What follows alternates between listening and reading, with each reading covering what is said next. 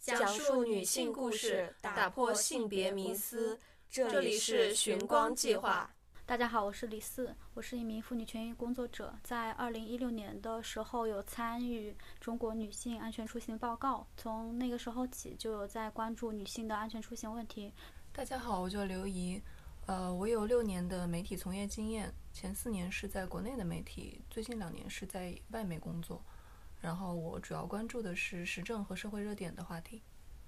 嗯，大家好，我是罐头，一个野生的女权主义者。我们今天要聊的内容关于女性出行安全，起因是八月三十日于西安发生的地铁女乘客被拖拽事件。在开始之前，先做个简单的背景介绍。二零二一年八月三十日，西安地铁女性乘客郭女士与男性乘客陈某发生争执，随后郭女士被地铁安保人员陈某强制脱离车厢。脱离过程中，郭女士的连衣裙被拉扯损坏。致其身体大面积裸露。八月三十一日中午，西安地铁运营分公司发布的一则情况说明称，郭女士与其他乘客发生口角，安保人员陈某与其他热心乘客一起将该女乘客带离车厢。网友认为，西安地铁的声明避重就轻，未公布详细的事发过程和监控视频。九月二日，西安市公安局通报处理结果。乘客郭女士和乘客陈某扰乱地铁公共秩序，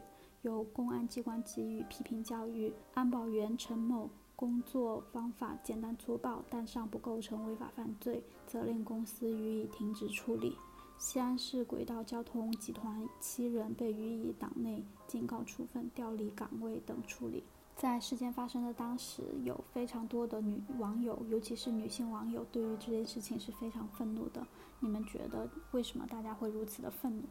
就这个视频，我是今天才看的，我之前都是看截图，我看截图就已经觉得很难受了。我听到那个女孩的那个惨叫声，是特别特别的有共情感的，我就觉得下一次会不会被扒衣服的是我，因为我脾气也不太好。嗯。就可能也会跟人产生争嗯争执吧。更很生气的是，整个视频里面没有一个人去帮她，帮这个女孩，不管是围观者还是工作人员，还是女性，就是看着她整个人被衣服被扯上来，这些细节让我非常的不适，嗯也很难受，就是很想很想哭，听到她的惨叫声。其实就是一种很简单也很朴素的共情，就是 我觉得任何可能稍微有一些同理心的人在。看到女孩这样的状况，都会有这些很很正常的这种共情会产生。老人就是对这个女性的这种辱骂，他骂的是什么？他骂的是女流氓。这个女流氓这样的称呼，其实是带有一点荡妇羞辱，或者说是一种性羞辱意味在里面的。不管是争执，还是说在和他人发生冲突的时候，以你作为女性的身份去。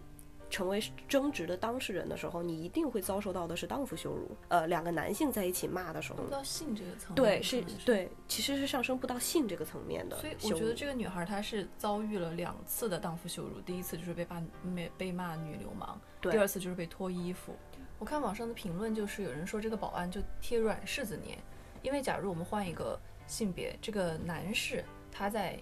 他在这个地铁上大喊大叫，这个保安他可能会掂量一下自己的体格，敢不敢去这个跟这个男士争执。我隐约的觉得，在男性的眼中看到一个女性在公共场合大喊大叫，他会脑子里的第一反应是这个女的歇斯底里，她失去理智了，就是女性对于情感的控制就比男性低，所以我要用武力来制止她。我的感觉是这样，其实就是阁楼上的疯女人那个意象，就是当一个女性开始愤怒并且大声说话的时候，人们会默认她疯了。对，不管他说的话到底是不是有道理，在舆论里面，他要么就是完全就是支持这个女生，要么就是说这个保安就是做的没有错，但是中间就是没有任何的讨论的地带，就是每个人都会有自己的视角去解读这个事情。公共讨论的这种土壤应该是什么？是我们看到了相同的事实，我们有相同的事实判断。然后承认相同的前提就是这个事情是这样这样发生的，然后我们才能够在此之上运用我们不同的价值观，无论你的价值观是什么样的，我们才有讨论的这种空间。呃，拒绝把事实呈现出来的这个行为，其实是对于公共讨论的一种抹杀。冲突已经。发生的时候，旁观者就是有没有人可以去，比如说去脱下自己的衣服，或者是用其他的东西去帮这个女性去遮挡。我们其实现在在网络上有看到非常多的不同角度的视频，就是在拍这个女乘客，她的衣服几几乎都被扒光了。那但是我们在这些多角度的视频里面，我们就真的没有看到一个人可以就就上去去帮她去做。因为我觉得在这些拍摄者的眼中，她不是一个需要帮助的女乘客。她是一个发疯的女人，嗯，发疯的女人，我要对她敬而远之，嗯，我不要牵扯进这个麻烦里，但这个事儿有意思，我可以拍下来。而且同时，这个疯掉的女人也同样可以作为性，作为一个性的资源被观看，对，同样也是景观。那篇文章就是讲，在网络上有一些男性在到处求资源，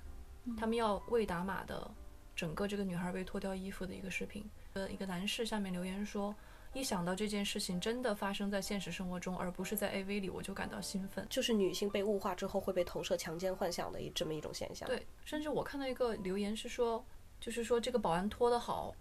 啊，因为就让这些女的，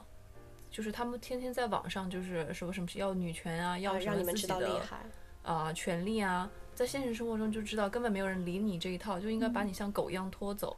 说白了，其实不是 不是没有把这个事件当成严肃的事件，只是没有把女的当人看。我看到其实有很多的女性会在这个事情里面会去想到自己之前的一些经历，就是在前一两年，我生活在中国最大的一线城市里面，但是我的外婆还是跟我说。晚上九点了，你要早点回家。如果有人要抢你东西，你就让他抢走，千万不要跟他起争执。如果你遇到什么事情，你就远远就躲开，你千万不要凑过去看，你就早一点回家，就是最安全的。一八年的时候，我有一个大一的女生，她也跟我说，晚上我肯定是不出我寝室的，她绝对不会在外面过夜。然后我就想到，就是这就是我们刚才提到的，就女性应该要早一点回家。她在今天，她不是我的外婆会这么想，还是会有年轻人会这么想。其实还是和整个的社会环境也是有关系的。嗯，肯定是有关的呀。长辈啊，跟我们提的这些建议，他们是很朴素的一种一种就保护你的情感。我会在想说，我也知道。晚上出门或者是穿的比较清凉，这是我自己的权利，但我真的也会掂量，我会不会有危险？当我看了一些枪杀和强奸的新闻后，我也开始害怕。我们本能的生理上呢就会产生害怕的这种情感，就是根植于这种非善意的对女性的社会系统中。嗯，在西安地铁发生了这件事情以后，我会今天看看我自己的穿着，就是这个衣服是不是会很容易被扒掉？它产生的原因其实就是社会对于女性的安全就。Give a shit！我们发现我们除了自己之外无可倚仗，所以只能加倍的审查自己，让自己能够尽量的远离危险。这是一个非常朴素，而且完全没有任何可指摘的这样的一种想法和心态。我觉得大家可以停止去关注女性该干什么，多去问问该干的，就是该干那些事儿的人为什么没有干，或者说不该做这些事情的人为什么做了。然后，如果我们发现这样的讨论空间是缺失的，那么我们不要在面对这样的状况的时候，重新把矛头内化向自己。就是我发现我是孤单无助的，那么我我只能我就觉得我只能回过头来问我自己，到底怎么样去规避风险。这个时候我们应该做的就是，如果我一个人的声音不够，那我要去想办法让我的声音被他们听见。很多的事件评论下面，如果有一个呃女孩说啊，那我以后要就是。衣服不要穿裙子出门什么的，下面的跟着留言就是会告诉她姐妹，这不是你的错。嗯，就是大家都有这样的意识了，去把重点聚焦在施害者的一方，而不是受害者的一方。我觉得是看到一些进步的。呃，从网络上大家留言来看，大家还和前几年的网络的讨论不一样的一点，比如说大家现在会更多去关注，就是这个事件的责任方。他应该去做什么？比如说，我们可以看到非常多的关于西安地铁的质问。嗯，一个公共事件当中，公权力或者说是呃施害方或者一些更我们觉得更庞大的东西是不可以隐形的。不能是只有受害者被推到台前来，这样的共识建立是让我觉得很有进步的一点。但是，另外一点呢，就是，呃，像这次西安地是呃西安地铁事件里面有一个就是我觉得非常了不起的事情，就是很多女孩在西安地铁上面去呃，不管是举牌子，当然也可能不只是女孩，可能也有男性在参与这件事情，就是大家会去呃在线下。真正的以自己的行动发出自己的声音。我觉得这样的一种行为，首先它是非常有勇气的，是一个比较个人化的观点啊。在微博这样的一个平台上的发声，在我看来，它很多时候是一种很隔靴搔痒，并且容易造成自我感动的一种发声的方式。我不是说它没有用，但是更多的情况下。而这种讨论很难在事实上起到一些决定性的效果，因为它太容易被压制了。是线下当然一定是会有更大的传播的效应的。照片一放上去，大家会觉得非常的感动啊，很有勇气。但是我是觉得线上的，线上的它的范围更广，你就成千上万的人可以去选择转发或者点赞这个东西，我我觉得是一种。有效的帮助，在这个社会当中，我们的交际范围是存在一个同温层的，而且即使是坐在我们就是坐在这里的这讨论这个话题的三个人，我们必须承认，我们坐在这里就是有 privilege 的，我们每个人都是既得利益者，我们光坐在这里能够进行这样的讨论，我们能够有这样的想法，就代表我们已经是既得利益者了。每个人他踏出了自己的安全区，他去做一点他觉得他可以去做的事情，不管这个事情是对于。整体来说是大的还是小的，但是最起码对于他自己来说，它就是一次练习。我觉得这个练习对于每个个体来说都是很重要的。在一次又一次的练习里面，就是我们其实是可以做到更多事情的。去看 MeToo 事件，或者看家暴的事情，或者是看其他的和性别暴力相关的事情。作为女性的整体，我们都是这样子来的，就从一个非常微小的个体，非常小一群人。到了更广泛的人的关注，从一个人我开始做一点小小的事情，到变成说我们一群人，我们可以去做一些更多的事情。西安的这个事件发生之后的很短一段时间内，微博其实是禁言了六千多个，对，六千多个账号。就是微博上不是有有那种标签嘛，比如西安女子什么什么，这些标签全部都是在现在是被禁止的，你搜不到任何东西。有一些标签是下面，比如说讨论已经过亿了，他就把它直接删掉了。嗯，就是你，其实其实没有人看到这些讨论的。现在就过了那个几天之后，你现在就找不到痕迹了。嗯，刚刚我们说到的这个对女性身体的凝视，嗯，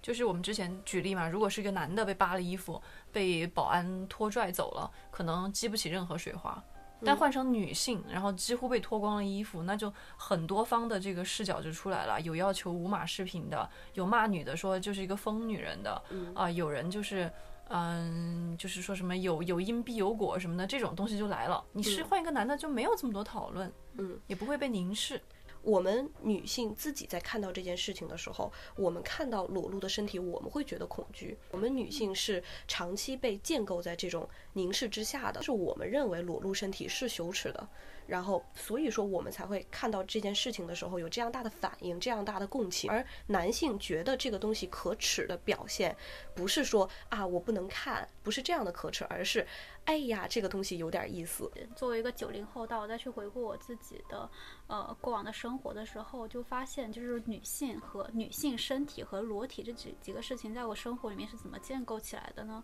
比如说我在初中的时候，我们的学校。没有一个女老师是穿裙子的，女同学应该就必须要和女，肯定会安排和女同学坐在一起，男同学会安排和男同学坐在一起。然后初中的时候，我的女同桌有一天她就穿了，呃，穿了没有带袖子的衣服，然后来班级，然后。课间的时候，他被教导主任就看到了，教导主任就很严厉的就跟他说：“你要么现在你就给我回家，要么你就是去找一个同学借来校服，就是很长的校服穿上，你不能这样子。”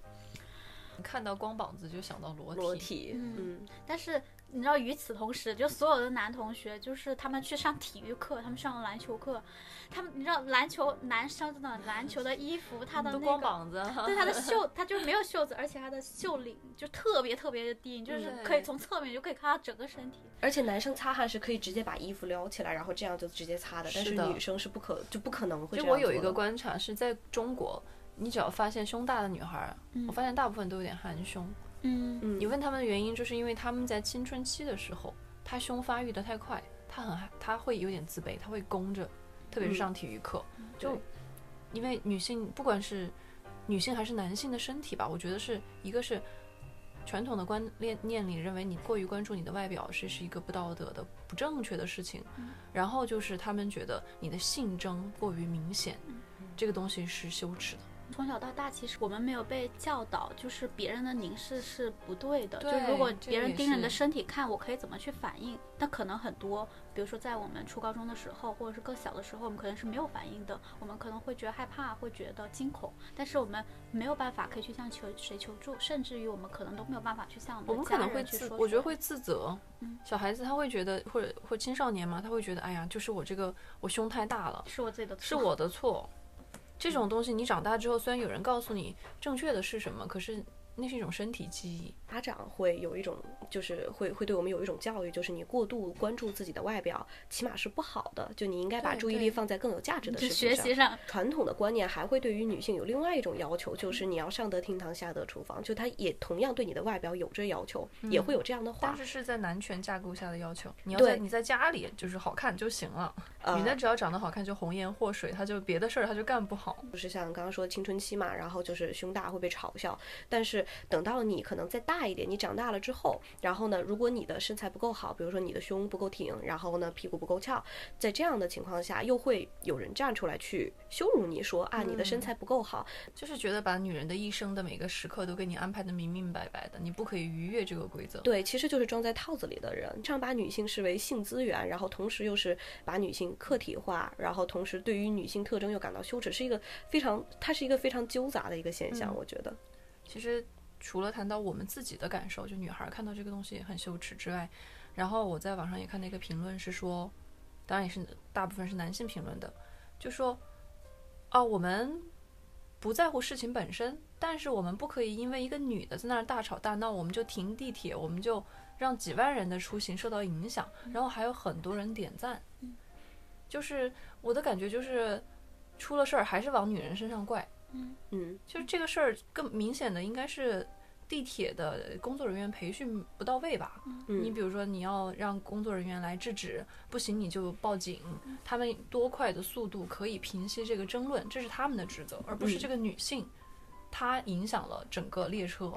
的出行。在网上很经常会看到非常多的滑坡谬论。首先上假设这女性她一她就是会马上的就开始歇斯底里，他就会变疯，而且还没有办法停下来。其次是对这个事情中间没有人可以去制止这个事情。再来就是这个列车，它就是会停在那儿，就是它没完全没有任何的解决方法。但是其实我们也可以看到，就是还是有非常多解决方法的。嗯，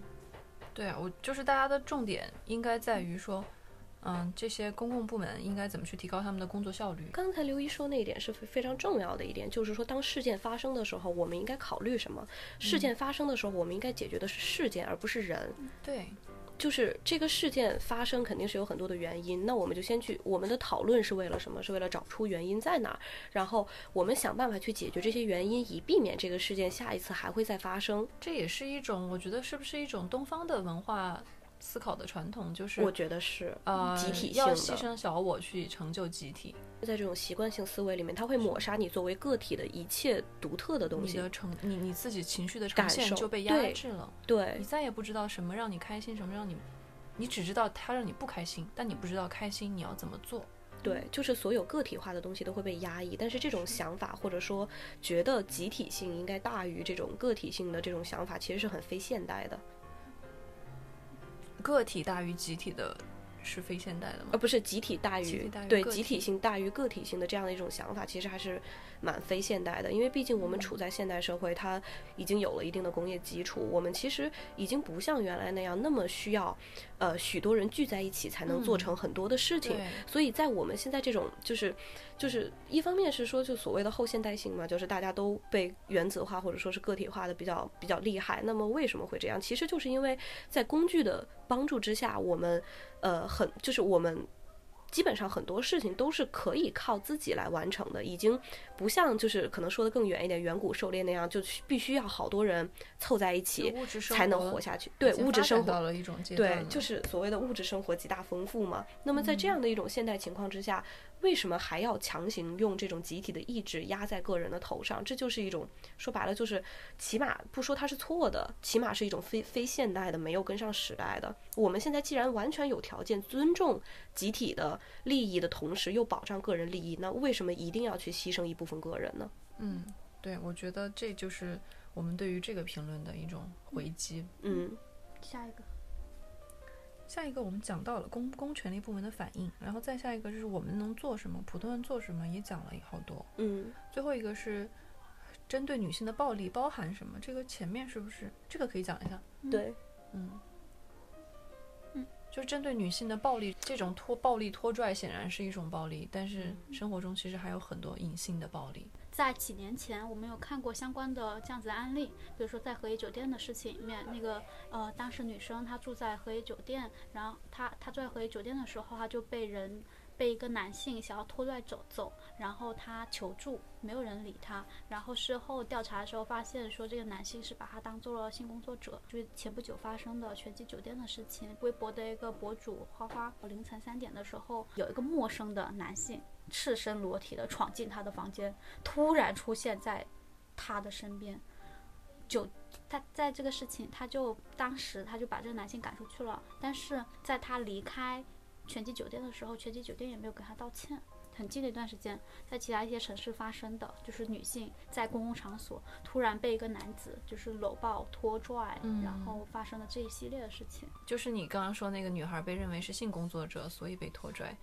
然后男的看这件事儿的时候，他们就开始荡妇羞辱，就因为你穿的太少了。嗯，或者就是你真的不是性工作者吗？对，会怀疑说你是不是仙人跳。嗯，然后女孩就开始反省自己，我是不是以后不能再穿的那么清凉出门了？嗯。我是不是应该去住一个更好的酒店？对，而且可能在这个事件里面，就是他需要，他这个他这个追问可能需要更深一点，就是即便他真的是一个性工作者，那就可以在不问他的意愿的情况下将他拖拽走吗？这这个和他是不是性工作者其实压根是没有关系的，跟就是跟性别和身份都不应该有关系。对。就是没有任何人可以无理由的拖拽走另外一个人。那女性网友会对于西安地铁事件这么愤怒的一个原因，就是每个人，我们每个人心里面都有非常多的不安感和恐惧感。在今天的网络叙述里面，我们其实把我们把个体的，就当所有的女性在讲述自己的不安感和恐惧感的时候。我们再通过一种去权的方式来给我们自己赋权，就是来给女性这个整体赋权。在其他的地区、其他国家可以看到，就是一些比较好的经验会是什么？近几年谈的也非常多的事情，是公权力部门的工作人员在入职之前，他们可以有就是性别平等相关的培训。是这个，我觉得是真的是有用的。嗯，这个是你做了，就是比不做要好。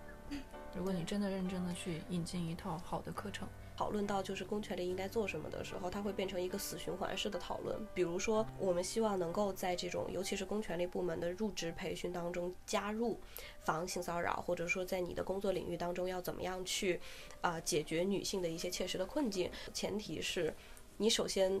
女性要在公权力部门里面有足够的话语权。一个基本条件就是你的公权力部门当中要有足够多的女性从业人员。这还是假定所有女性从业人员都会为女性说话的时候。这有一个正向的例子，就是鄂尔多斯的那个免费的 HPV 疫苗，它就是有两个女性推动的，一个是当地的一个医生吧，还有一个是他们卫生局的局长，好像是。他们身为女性，他们更了解女性的困境，所以鄂尔多斯因为比较富裕，人也少，他们就很方便的把这个。也不是很方便，他们也付出了很多努力，但是他们作为全国现在唯一一个免费提供这个疫苗给女孩的，嗯，这件事情让我挺受鼓舞的，就是女性在关键的位置上是真的可以为女性做事儿和发声的。对，但是可能这种情况就还是会比较，首先是比较稀少。那么如果我们想要实现这个东西的话，它有一个前提就是女性应当拥有和男性平等的就业机会。就包括像什么录取分数线，然后这种东西，然后那么女性如果想要需要这样的东西，那么她又会返回来，就变成了就是，呃，就是女性在现在的这种状况之下，需要有更多的这种话语权，然后才能够去改变这种由呃这种以男性为主的这样的招聘方式。我最近看也是一个复旦的呃文学教授就提到说，他曾经有几个非常优秀的女学生，研究生，学术嗅觉非常灵敏，嗯，但是他研究生毕业之后。他就不再读博了，就问他说为什么？就说他们的反应就是说，哎，女孩还是要回归家庭吧。我读这么多书，最后我不好嫁人。嗯，然后作为男性都感到非常的惋惜。嗯，当他在经历了比较多的这样的女学生之后，他就开始觉得我费这么多精力在他们不会去走学术道路的女孩身上，我可能愿意就是投入更多精力在男性身上。是啊但是个恶性循环。对，但是这些女性她们为什么会有这样回归家庭的观点？本质上还是一种被建构对他们会被培养成这个样子。那么被培养成这样，还是归根结底是社会文化的问题。因为我们现在是在说解决问题，我自己是对于这个问题比较。蛮困惑的，不管你在想什么样的解决方法，现实问题都是系统性和结构性的性别歧视，就是它是一环套一环，一环套一环，然后没有喘息的余地。对，就是你没有一个，就你找不到一个突破口你，没有插入刀片儿的一个地方。对，就是你你没有办法找到那么一个小缝儿去撬动它，所以这个是一个是让我觉得能够认识到问题本身就是它是一个系统性和结构性的东西。另外一点的话，就是我也很纠结，就是这样的一种状况，我们到底怎么样能够把刀片插进去？我们到底就是怎么做能够去打破这样的一个像循环一样的这样的一个东西？在这么几年的就是女性话题的观察里面，您感觉到整个社会对于女性话题的认识和了解是更正确了吗？是有巨大进步的吗？它可以从不同的层面去考量。我相信大家都会有一个感知，就是我们今天再去看网络的时候，有很多的女性网友在网络上的发言其实是更加的积极，而且更加的具有性别意识的。法律也有在往前走一点点。就比如说，我们有了性骚扰的法律，反家暴嗯法，对反家嗯暴法也在推行，还是有非常多的性别暴力的事件在不停的嗯出来。嗯，在每一个这样子的事件背后，我们都发现还是可以有更好的处理方法。当然，我们也可以看到有非常多的困境。一个豆瓣的一个女性朋友，她在这个西安地铁的事情刚发生的时候嘛，她就呃，她就也有去转发。有有人在西安地铁上去呃呼吁西安地铁可以做得更好的这样子的照片，嗯但是在过了一段时间，有呃一段时间以后，她就删掉了他原来的这个转发，然后他就提他就提醒大家说，希望大家不要去做危险的事情。但是在最后，他又有一段话，他就说挺难过的，不知道怎么发生，网上被捂嘴，线下算违法，不知道我们还有什么能发生和抵抗的途径。嗯我觉得这可能也是很多的。呃，朋友的一个困惑就是我们到底还可以做什么？因为其实我们之前有谈到，就是我们会希望就大家可以在自己的安全区之外，可以再多做一点点。我们不要把我们的愿望就是建立在我们明天就可以嗯整个男女平等上面，嗯，而是你放到更长远的几十年、上百年的时间里面去，也许会觉得现在一点点小小的进步也也也可以接受，对，没有那么失望。不管发生什么事情，我想我们还是要去相信行动的力量，以及保有对未来的信心。谢谢刘姨，也谢谢罐头。我们今天的节目就先到这里，朋友们，我们下次再见。